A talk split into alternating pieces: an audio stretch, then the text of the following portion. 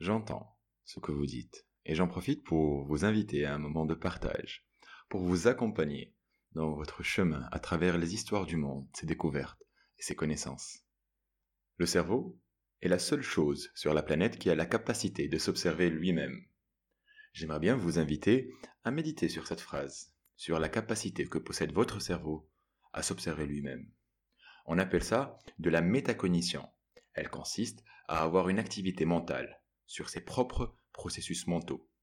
Vous êtes là, en train d'écouter mes mots et d'y penser. Et en même temps, il y a une autre activité mentale qui observe vos pensées. Intéressant, n'est-ce pas? Vous avez cette conscience parfois quand vous vous trouvez à ruminer sur des choses qui ne vous ressemblent pas. Un système d'alarme intervient et vous dit Hey, mais qu'est-ce que tu fais? Pourquoi tu penses ainsi Ou alors, si ça vous est déjà arrivé d'avoir des rêves lucides, où vous avez la capacité de contrôler ou à contrôler vos rêves, d'être conscient dans votre sommeil. Mais cela est un autre sujet. On y viendra avec le temps. Maintenant, la question qui se pose, y a-t-il une différence entre conscience et métacognition? On peut s'aventurer et dire que la métacognition est l'expression de l'intelligence interpersonnelle, cette capacité qu'une personne a à reconnaître ou à connaître ses propres processus internes, une compétence dirigée vers la maîtrise de la connaissance déjà acquise. Tandis que la conscience est au-delà de la métacognition, car elle englobe d'autres facteurs quand cette dernière se limite à nos processus mentaux. La conscience, elle, ne possède aucune. Suis-je conscient d'être d'être là où je suis, de l'espace qui m'entoure, du temps qui passe, des liens qui me lient à tous ces systèmes complexes autour de moi? Reste un débat philosophique que j'adore entreprendre pour m'égarer dans mes pensées et élargir ma perception de la vie. Je vous invite à essayer et vous risquez peut-être d'y prendre goût. Le cerveau est capable de plein d'autres choses. Sachant qu'il n'est pas fait pour nous rendre heureux, il est là pour qu'on puisse survivre avant tout. Et c'est à nous de faire que ceci n'empêche pas cela. Les mystères de la conscience ne sont pas encore tous résolus. Il faut admettre qu'avec les avancées scientifiques, et dans la plupart des domaines à son sujet, le cerveau reste encore un des plus grands défis de l'humanité. La question qui se pose, une question fort intéressante, comment faire en sorte de comprendre ce qui nous permet de comprendre? Le cerveau possède le processeur le plus puissant dans le monde. D'ailleurs, ce qui explique le fait qu'on n'arrive toujours pas à déterminer ses véritables limites. Si la science, malgré son avancée, manque encore de certaines données sur les limites du cerveau, pourquoi en avoir alors? Avancer comme si aucune limite n'existe. L'histoire de l'humanité a toujours été marquée par l'existence des génies, et jusqu'à nos jours, l'humain ne cesse de nous surprendre par ses découvertes, ses inventions et sa créativité hors norme. Nous pouvons voir chaque jour l'être humain faire des prouesses, des exploits avec son corps, grâce à sa force mentale. Cela traduit le véritable pouvoir de l'esprit, la volonté et l'imagination qui en découlent. Le cerveau régit la quasi-totalité de notre vie, d'où sa découverte semble être d'une importance capitale afin de pouvoir optimiser chaque avancée qu'on peut avoir. Il n'existe pas de mode d'emploi préétabli. À l'école, on ne nous enseigne pas à l'utiliser, même si cela devrait être la première chose qu'on aurait dû nous apprendre. Néanmoins, il n'est jamais trop tard pour bien faire et comprendre les rudiments des fonctionnalités de base qui pourraient servir à l'utiliser à bon escient. Le cerveau est un magnifique organe, capable de faire des miracles. Il est et sera toujours votre bouée de sauvetage, si vous savez en faire usage je vais vous raconter une petite histoire d'une personne que j'ai eu la chance de rencontrer, pour vous montrer un exemple parmi tant d'autres et des milliers d'autres de ce que vous pouvez faire avec votre esprit, avec votre cerveau. Et je vais vous raconter l'histoire de Samuel. Samuel a 24 ans, il venait de finir ses études en informatique. Il en était toujours passionné. Il savait parler le langage des machines avant même de parler celui des hommes. Il était le génie de la famille. Après l'obtention de son diplôme, une grande entreprise l'avait recruté. Il avait développé un programme intelligent pour son projet de fin d'études, capable de tester les failles de sécurité dans un système visé pour résoudre le problème automatiquement par la suite. Intelligent, n'est-ce pas? Il avait passé près de deux ans et des milliers de lignes de code pour en arriver à ce résultat. L'entreprise en question lui avait proposé une somme astronomique pour son travail. Il réfléchissait encore s'il devait le vendre ou pas. Un jour, il était sorti avec ses amis. Une soirée de détente après avoir terminé sa journée de travail. Il avait laissé son ordinateur dans la voiture. Il n'en avait pas besoin. Malheureusement, la vie nous fait défaut parfois et nous emmène dans des nouvelles configurations plus grandes, plus vastes. Après avoir terminé en revenant à la voiture, il avait trouvé les vitres brisées et la quasi-totalité de ce qu'il y avait dedans était volé. Il n'en croyait pas ses yeux, son ordinateur était dérobé. Il contenait des années de travail d'une valeur inestimable, pour lui, mais aussi une valeur financière. Accablé par ce qu'il venait de se passer, il était perdu. Il rentra chez lui, s'isola dans sa chambre pendant quelques jours, n'ayant plus la force de faire autre chose. Il essaya de comprendre pourquoi la vie s'acharnait sur lui. Il avait non seulement perdu le fruit de deux ans de travail, mais aussi il commençait à regretter de ne pas l'avoir vendu quand il en avait l'occasion. Il se disait qu'il serait en train de prendre du bon temps dans un endroit paradisiaque, profitant des vacances bien méritées s'il avait accepté. L'amertume de cet incident provoquait une grande rage en lui, une injustice divine, qu'il avait du mal à comprendre. Samuel n'était pas du genre à rester sans rien faire, mais il ne savait pas par où commencer. La colère de l'injustice était une bonne source de motivation pour lui. Après dix jours de confinement, d'autoflagellation morale et de regret, il vit sa mère venir vers lui, lui apporter son déjeuner dans la chambre. Il mangeait à peine, et elle s'inquiétait pour lui. Elle avait posé le plateau à son chevet, et elle commençait à lui parler, pour lui faire changer les idées.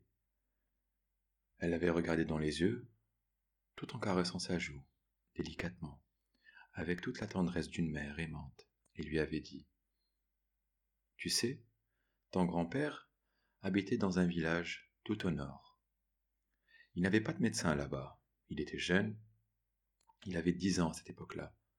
Son père, Idriss, avait un de ses amis qui était guérisseur et voulait faire en sorte que son fils occupait ses journées d'une façon plus adaptée. Ton arrière-grand-père avait parlé à son ami pour que son enfant puisse s'instruire. Tout excité, ton grand-père avait entrepris sa première journée. Il voulait apprendre de nouvelles choses. C'est de lui que tu tiens ta grande curiosité, dit-elle. Il avait tout de suite commencé par demander au guérisseur s'il avait des livres à lui suggérer afin qu'il puisse avoir les bases et connaître les bases sur les plantes et leurs effets. Le praticien l'avait regardé, il sourit et lui avait dit À mes débuts et à mes dépens, j'ai appris que je ne pouvais pas transporter mes livres partout quand je rendais visite aux malades. Il s'est donc résolu à apprendre leur contenu, ainsi qu'ils sont toujours avec lui. Ce que je cherche à partager avec toi, mon petit Samy, par cette petite histoire, que tu as en toi toutes les solutions. Et je t'ai vu faire des miracles depuis ton enfance, et je reste persuadé que tu trouveras comment faire pour t'en sortir encore plus fort. Les paroles de sa mère le réconforta. Elle l'a inspiré, comme une mère qui inspire son enfant. Il avait fini de manger, il rangea sa chambre, prit une douche, et il avait commencé à établir un plan d'action. Puis il était parti s'acheter un nouvel ordinateur, ainsi que ce dont il avait besoin. Une fois à la maison, il avait entamé une carte mentale tout au long du mur de sa chambre, pour mettre les grandes lignes de son programme. Il s'était renseigné sur les meilleurs moyens pour la mémorisation. Il s'était même défié lui-même pour avoir des lignes de code lui, dans sa tête et dans son ordinateur. L'histoire que lui avait racontée sa mère lui a donné la solution, les actions qu'il fallait entreprendre. Il avait fait des recherches sur la mémoire de l'être humain.